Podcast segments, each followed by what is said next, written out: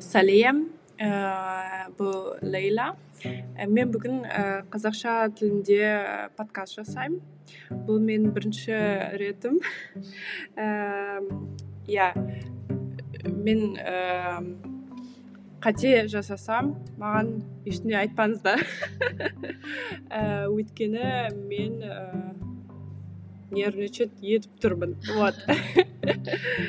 Бүгін мен подкастымды ә, бір әдемі қызбен жасаймын. Ә, бұл қыз ә, берлинде тұрады. Иә қыздың аты сымбат. Сымбат сен қайдан келдің? Сәлем мен сымбатпын мен алматыдан келдім қазақстаннан. Қазір берлинде тұрып жатырмын. Берлинге қашан келдің? Мен берлинге келгеніме екі жылдай болып қалды. Алдыңғы жылдың басында келдім. Мен ойлаймын қазір мен ә, айтуым керек ә, мен подкасттарды адам туралы жасаймын. Адам ә, германияға келгендер адамдар және мына жақта тұрып тұрған өмір сүріп жүрген адамдар қалай келген не істеген ә, сондай туралы подкасттарды жасаймын. Иә.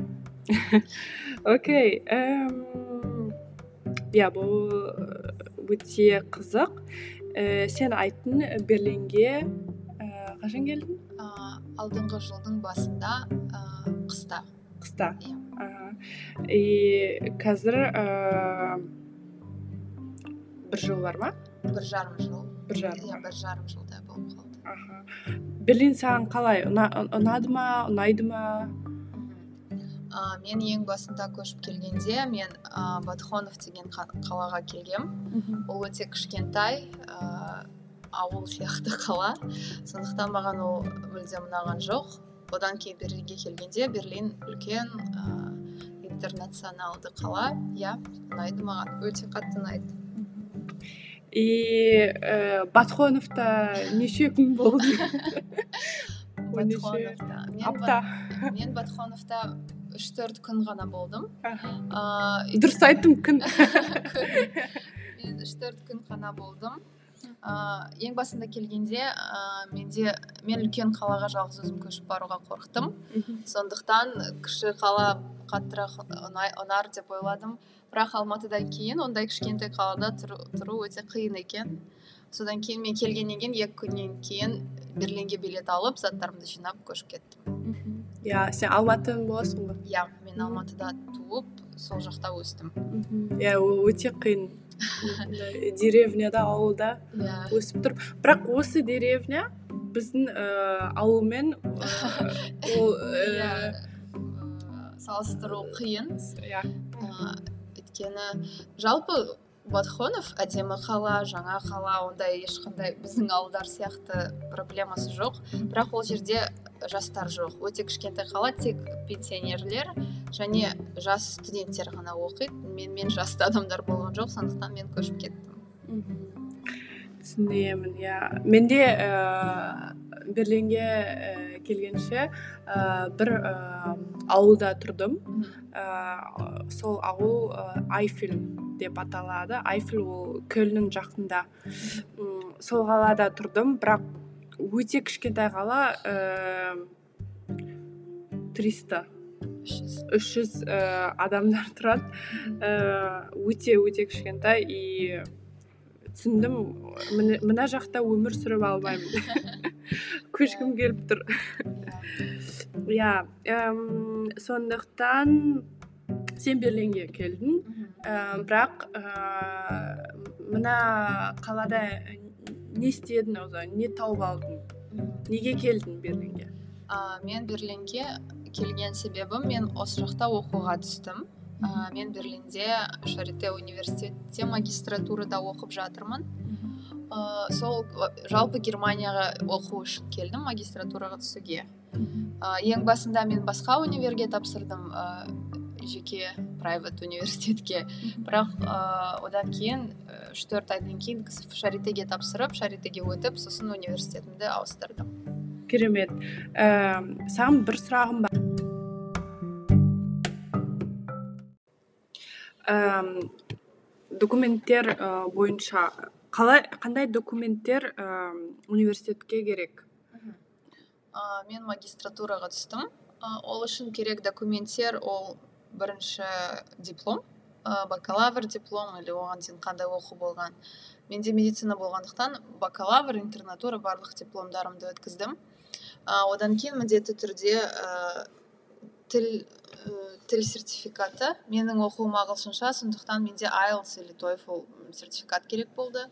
А басқа неміс сенде бәрі болады да? Иә менде а, мен одан бір жыл бұрын айлс тапсырғанмын менде қолымда айлстың сертификаты болды. IELTS-тің сертификаты қандай балл? Балл?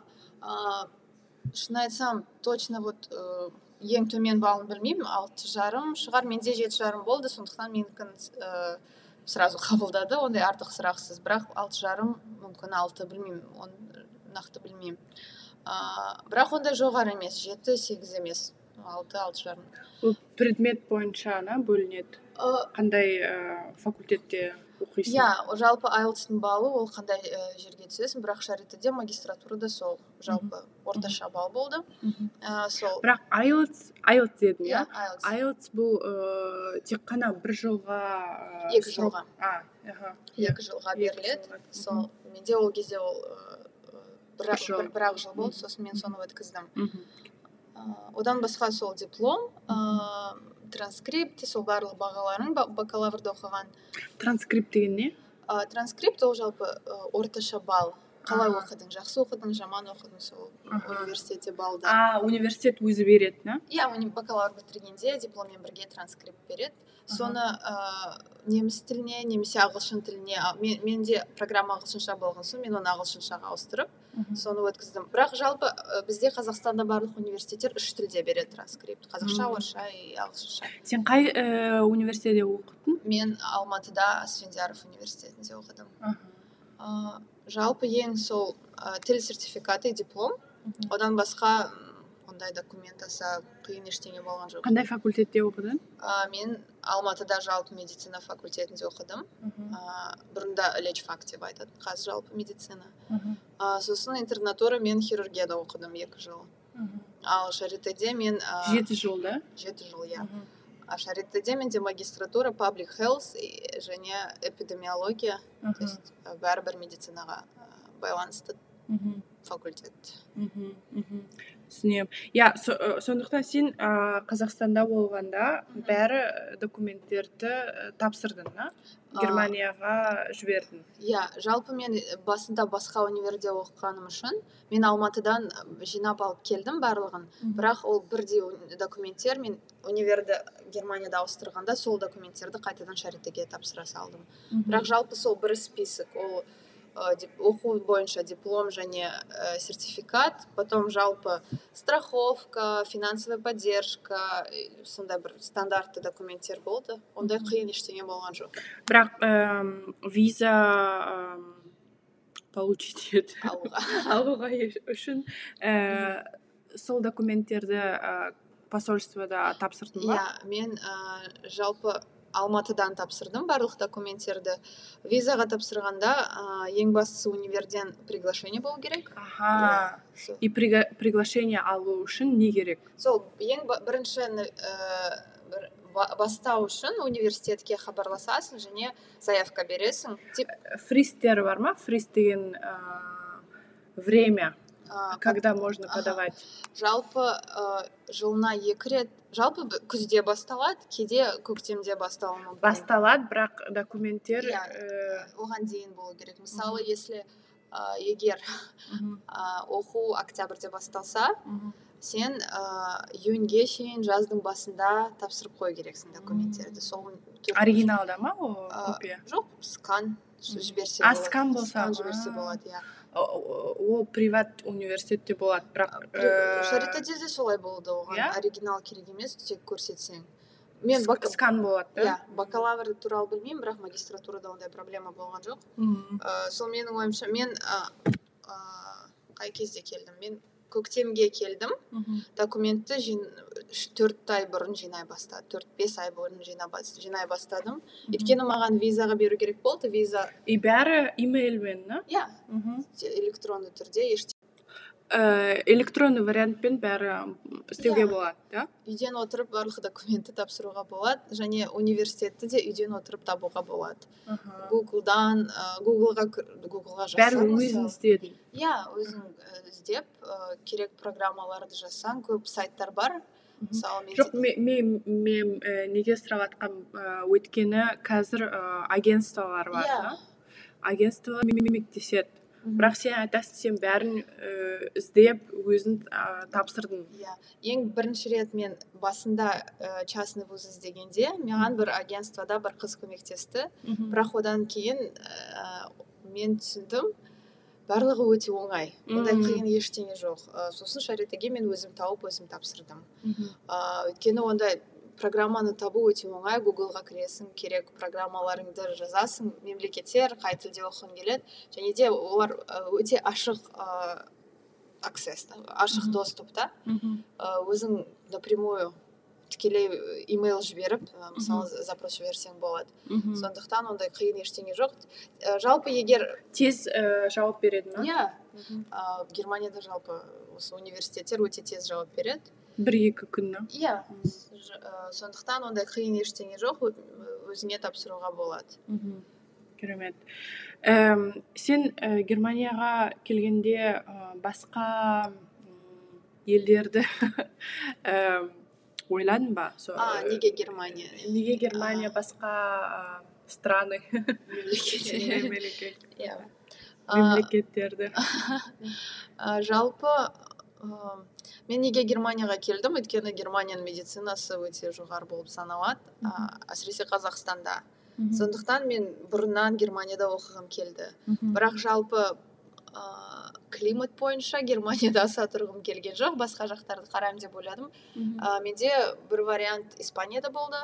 Және польша ма чехия ма бір жерде. Бірақ мен ата анаммен ақылдасып германияға медицинаға дұрыс болар деп сол үшін германияға келдім. Мхм өйткені качествосы өте Иә. жоғары да медицина качествосы жоғары аха түсінемін. И өз өзінің выбормен қазір ә, нравится? Ұнайды ма? Иә ұнайды. Бірақ мен шын айтсам қазақстаннан кейін маған и чехия и венгрия бәрібір ұнай- ұнайтын болар еді Мгм. бірақ жалпы иә өйткені германияда өте жоғары медицина мен оқып жатқан университет ә, европадағы ең үлкен клиникалардың бірі. Сондықтан иә өте ұнайды. Сен басқа қыздар ұлдар бар ма? Ә, чехия о, испанияға барған ә, жалпы менің таныстарым бар бірақ именно медицинада жоқ. Сондықтан ол, ол жақтар туралы точно айта алмаймын. Мхм түсінемін. Окей иә сен қазақстан бойынша айтып бердің да? Ә, менің сұрағым бар. Университет берлинде және қазақстанда ұқсайды ма системасы? Аха. Жалпы ондай қатты айырмашылығы жоқ. Ә, тек германияда ым, екі плюс бар. Біріншісі мысалы біз оқығанда бізде офис hours деген ә, түсінік бар. Аптасына екі рет немесе бір рет сен үш төрт сағат бойы профессормен немесе ассистенттермен келіп өз проблемаларыңды сұрап ә, менторинг программа иә егер де сабақтан бірдеңе түсінбесең то есть ә, бөлек бір уақыт соған беріледі. Бұл- э, бұл ә, облигаториш э, бұл ә, это нужно обязательно? Жоқ. Егер керек болса ол апта сайын болады керек болса барасың керек болмаса бармайсың. Имейлмен ә, сұрайсың Иә, термин ә, сұрайсың да? Э, термин сұрайсың иә немесе кейде просто бір зум термин бұл appoint да? Appointment иә білмеймін қазақша или орысша встреча прием сол барып кездесіп жеке кездессең болады немесе онлайн зуммен кездессең қазақстанда ондайды көрген жоқпын. Түсінбесең түсінбейсің. түсінбесең иә профессорларда бос уақыт жоқ басқа студенттерді сұрайсың. Иә бұл жерде такой ассист. Өте жақсы универден. Жалпы сол ассист деген ә, Ә, поддержка ма? поддержка иә көмек. Және де жалпы оқу ә, жақсы ұйымдастырылған. Мгм. веб-сайттар системалар библиотека бәрі өте жақсы деңгейде дамыған. Ә, сол ең негізгі айырмашылықтары. Қазақстанда ә, библиотекалар ә, көп бар ма? О бұл жақта библиотекалар өте маған ә, ұнайды. Неге? Өйткені шаритеде қалан жалпы егер берлинде тұратын болсаңыздар или жалпы білсеңіздер шарите өте үлкен клиника және қалада үш төрт офиста офис емес ә, филиал. филиалдар бар. Және де қаланың әрбір шеттерінде библиотекалар бар. Есть егер барғың келсе сен өзің барып сол жерде оқысаң болады. Немесе онлайн библиотека бар. Ол өте үлкен көп тілді база. Сен әр тілде әр тақырыпта кітаптар таба аласың сол өте жақсы. И қазақстанда библиотекалар қазақстанда ондай жоқ өйткені ә, біріншіден бұл жақта международный библиотека ағылшын тілді кітаптар өте көп. Мхм мен неміс тілінде оқымаймын бірақ ағылшын тілде ол барлық дүние бойынша да кітаптарды алып бір базаға жазып қоюға болады. Ал қазақстанда орысша кітаптар немесе қазақша кітаптар. Мхм екеуі де аз қазақша тіпті совсем аз өйткені ә, аударатын адамдар жоқ па білмеймін. Сондықтан кішкене шектелген ә, библиотека. Және де менің университетімде ондай бір нормальный онлайн библиотека болған жоқ. Аха. Тек- тек ә, обыч- Түсінемін, иә. универдің ішінде библиотека барып сол жерден алып кітап алып. Физический книги иә барып оқисың. Аха. а, ә, қазір шаритеде керек кітабыңды даунлод интернеттен алып үйде отырып оқи берсең болады сол өте үлкен көмек оқуға Э, қазақстанда э, бәрі э, кітаптарда иә қағаздарда қағаздарда иә бізге как сказать нужно дигитализировать да дигитализируге ке- керек кітаптарда. Ауысу керек. Иә бұл өте э, кропотливая да работа бірақ өте э, пайызды да очень нужная да работа. Бірақ иә онымен айналысатын адам керек ондай адамдар жоқ иә министерство образования или университет да иә сол менің ойымша иә именно вот оқуды ұйымдастыру кітаптар библиотека сол бір ең негізгі ә, германияда жақсырақ қазақстанда кішкене онша емес. Жалпы ондай басқа айырмашылық жоқ. Деп ойлаймын. Окей. И сен берлинде қазір э, жұмыс істейсің. Иә. Дұрыс па? Э, қалай э, жұмысты таптың? А, жалпы берлинде егер студент болсаң магистр бакалавр айырмашылығы жоқ сияқты сен ә, жарты күн жұмыс істей аласың. По закону. Иә официально жұмыс істей аласың жалпы жұмысты әртүрлі жерлерден табуға бойынша закон бойынша заң бойынша заң бойынша иә. Жалпы жұмысты әртүрлі платформалардан іздеуге болады менің ойымша LinkedIn немесе тағы да осы жерде локал бір сайттар бар. Иә э, LinkedIn ол э, өте э, как сказать распространенная иә иә бүкіл адамдар LinkedIn э, бұл жерде өте көп қолданады адамдар. қолданады иә. Бірақ менің ә, мен қалай таптым? Бізде шаритеде интернал то есть өзі шарите студенттерінің арасында рассылка бар. То есть егер денсаулыққа байланысты компаниялар жұмыскерлерді іздесе олар шаритеге запрос жібереді. Өйткені шаритеде өте көп студенттер база. иә база бар. Және ол бізге оқудың учебный сол оқу имейлына келеді және сол жерден сен қарап отырсаң болады мен жұмыс- практично да? Иә мен өзім жұмысымды сол жерден таптым өте тез өте оңай сол жерден таптым достарың бар ма сенің иә жұмыста және университетте иә көбінесе бізде еще мен қазақстанда магистратура оқып көрген жоқпын. Бірақ бізде бәрібір студенттер жас. Көп болса бір отыз отыз бес максимум. Менің группамда қырық елудегі адамдар бар. Мысалы европада адамдар өйтіп оқи береді. Ә, соның арасында менімен жасты өте қызық та саған болды.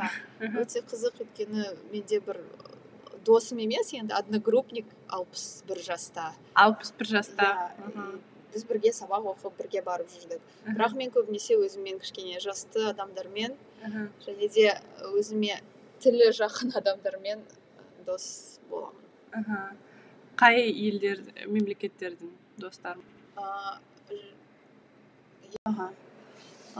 егер университетті алсақ то жалпы ә, менің группамда бізде группада бірнеше ә, тілге байланысты өздері студенттер бөлінеді. Ә, жартысы мысалы испанша сөйлейтін адамдар то есть барлық латин америка португалия испания олар бірге жүреді. Ә, индиядан көп адамдар олар өздері бөлек жүреді. Ә, сосын жалпы ағылшынша сөйлейтін студенттер бірге және орысша сөйлейтіндер бірге. Бірақ менің тек қана бір ә, ресейден досым бар. Екеуміз орысша сөйлейміз. Қалғандары осылай группамен бөлініп жүреді. Бірақ жалпы барлық студенттер өте ә, досшыл бір бірімен жақсы араласады. Және де сабақтан кейін бір жерге барып сабақ оқып немесе демалуға бірге барғанды жақсы көреді. Мхм керемет. Және жұмыста иә қалай мен жұмыста мен ә, интернационалды компанияда жұмыс істеймін. Ә, менің ә, компаниям ол негізінде америкалық адамдармен жасалған және олар қазір еуропада жұмыс істеп жатыр. Сондықтан ә, менің барлық коллегаларым олар көбінесе америкадан. Ә, солармен иә ағылшынша араласқан оңай. И сен ә, жұмыста не істейсің? Қандай функцияларың бар? Ә, мен ә, стартапта жұмыс істеймін. Ә, ол стартап ә, онкологиядағы то есть ә, рак ә, қатерлі ісік ауруларымен ауыратын адамдарға арналған клиникалық ресерч исследование зерттеулермен айналысады. Ә, ол компания қазір ә, біздің компания үш төрт елде офистар орналасқан. Ол германия швейцария ә, хорватия және тағы бір американың өзінде орналасқан. Ә, сол менің негізгі міндетім ол медикал эксперт өйткені мен онколог болып бір, бір жылдай жұмыс істедім. Және мен сол ә, проекттерді тексеремін. Кейде пациенттермен араласам ә, кейде медициналық литератураны тексеремін. Сол жалпы клиникалық зерттеулер. Қазақстанда да жұмыс істедің ба? Иә қазақстанда жұмыс істедім. Бірақ қазақстанда мен тек дәрігер ғана болып ә, жалпы дәрігер болып істедім. Ал германияда мен более ресерч ә... бірақ пациенттермен тағы жұмыс істейсің берлинде да? Иә сол клиникалық келген пациенттермен мен сөйлесемін жалпы жағдайлармен. Айырмашылықтар бар ма? Пациенттердің. Ә, жалпы менің қазіргі пациенттерімнің көбісі олар америкалық пациенттер. Және америкада өте әртүрлі деңгейде адамдармен біз кездесеміз ә, сондықтан бірақ негізгі ә, айырмашылығы ә, батыста адамдар өте өзінің денсаулығына ә, серьезно қарайды. Және барлық сұрақ өте сұрақтары көп ә, заинтересованы. Именно медицинада қандай не істеуге болады өте көп қолданатын инструменттер исследование интернет барлық жағдайын жасап әйтеуір емделуге тырысады. Ал бізде кейде пациенттер өте өзіне нашар қарайды. Олар ең соңында келеді тексерілмейді уақытында поликлиникаға бармайды. Кішкене осындай айырмашылық бар. Аха бірақ тағы да мен ойлаймын мына айырмашылық өйткені айырмашылығы корень да? Неге солай? Потому что қазақстанда народ не народный а вот государственный медицина бұл жақсы емес бұл нашар на. Өйткені сен бір аппоинтмент болса барса үш ай немесе төрт ай күткін күтесің да қазақстанда? Қазақстанда. Бір аппоинтмент болса государственный врач болса. Бірақ мына жақта барлық ә, врачтарды азо докторларды ә, страховка төлейді. Мына ә, врачта немесе подождите я что то прям запуталась. Так ә, бір врачқа сен бара алмайсың ә, өйткені ол ә, уақыт жоқ да? Ә, басқа врачқа барасың оның уақыты бар. И бәрін мынаның ә, страховка саған ә, төлейді. Yeah. бірақ қазақстанда страховка жоқ. Yeah. и страховка саған ә, екі ә, врачты врачты төлеп алмайды менің ойымша менің жеке тәжірибем бойынша мен берлинде бір екі рет дәрігерлерге барып көрдім. Ә, мен үшін берлинде қиын момент. Иә бұл жерде страховка бар әртүрлі врачтарға бара аласың. Бірақ ә, кей кезде мысалы қатты ауырып тұрсаң ә, термин табу өте қиын болуы мүмкін. Сол жаңағы узкий специалист деп айтамыз ғой. Сондықтан өте қиын. Екіншіден ә, бұл процесс бір анализ алу үшін кәдімгідей көп бір қатты ауырмасаң обычный анализдерді қазақстанда поликлиникаға барсаң барлық керек анализдерді тегін тапсыра аласың және де мен тегін э, ты имеешь в виду э, входит э, в стоимость да қазақстанда жалпы поликлиникалар олар э, определенный спектр услуг ол тегін пациенттерге. Егер сен шынымен ауырып тұрсаң то есть өте үлкен спектр негізінде поликлиникадан тегін өтуге болады. Бірақ бізде адамдар бармайды просто. А бұл жерде анализ алу кейде қиын болады.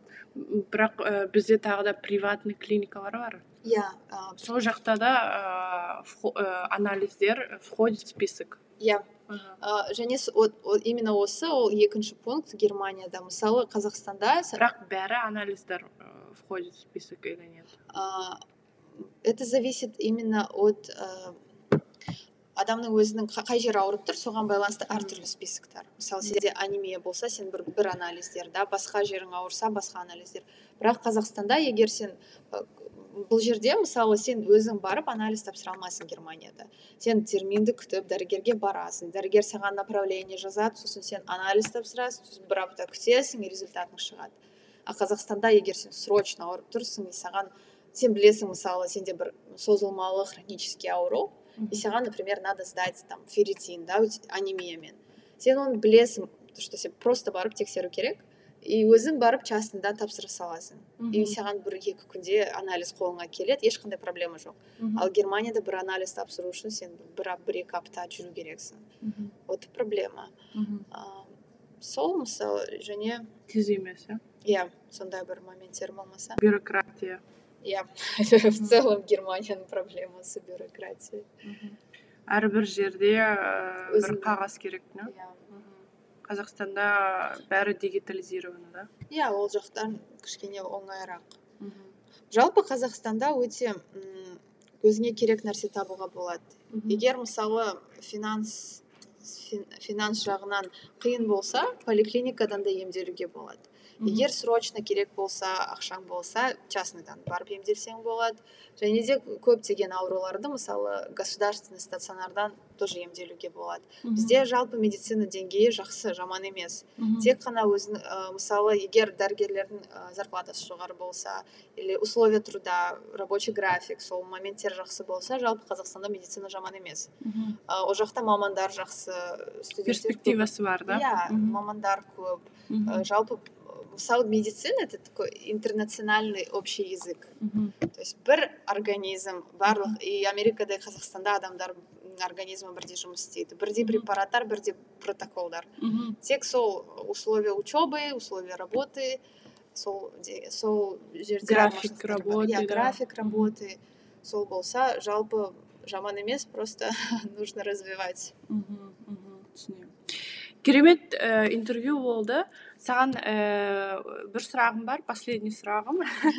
Ә, сен жоспарларың қандай?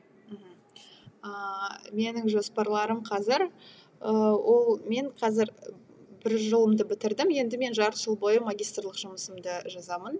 Менің магистрлық жұмысым сол онкология және де вот сен айтпақшы дигитализация иә то есть digital health среди пациентов.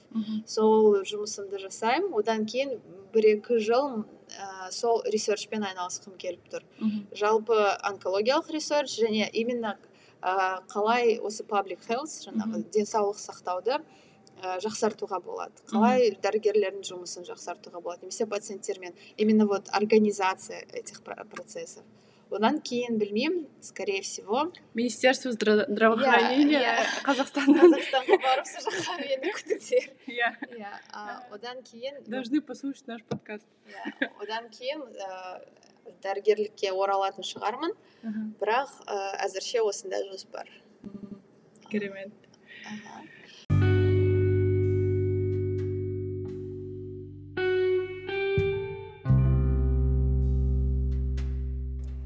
Со сымбат біздің ә, бүгінгі подкасттың ә, негізгі ойларын ә, айтып аласың ба? Ә, жалпы егер медицинаны айтатын болсақ қазақстанда қазақстан мен германияның әрине айырмашылықтары бар бірақ қазақстанда өте сен айтпақшы перспектива көп. Жақсы мамандар бар ә, жақсы оқыған мамандар. Және де жалпы білімі жақсы адамдардың барлық жағдайды егер дәрігерлерге дұрыстап жасаса қазақстан медицинасын дамытуға болады. Ә, қазіргі проблема қазақстанда дәрігерлер ол өзінің на чистом альтруизме деп айтамыз ғой өзінің тек қана адамдарға көмектесем деген оймен ғана жұмыс істейді. Өйткені ә, зарплата деңгейі аз ол да дәрігерлер олар да адамдар. Олардың да отбасылары бар бала шағасы бар ә, оларға личная жизнь. Иә личная жизнь. То есть және де ондай аз зарплатамен және ондай графикпен өмір сүру өте қиын.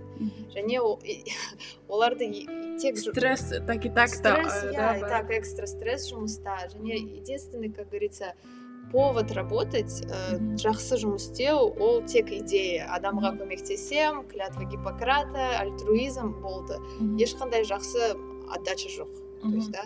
Соны егер өзгертсе егер дәрігерлерге жақсы условия жасаса ә, то қазақстан медицинасын өте жақсы дамытуға болады. Қазір блогер ә, негізгі ә, больше получают иә и не то что типа да екі үш емес бір он есе көбірек блогерлер дәрігерлерге қарағанда получают поэтому егер осы момент өзгерсе то все еще можно изменить. Керемет ә, келгеніне рахмет. Өте керемет интервью болды менің бірінші интервью қазақша тілінде сен қазақша өте ә, жақсы сөйлейсің иә келгеніне рахмет. Ә, саған көп рахмет. Маған да өте қызық болды. Менде де бірінші қазақша подкаст. Мен бұрында енді басқа тілдерде кішкене көргенбіз жасап бірақ қазақша бірінші подкаст өте ә, саған рахмет айтқым келеді. Қазақ тілін дамытып жасап жатқаныңа.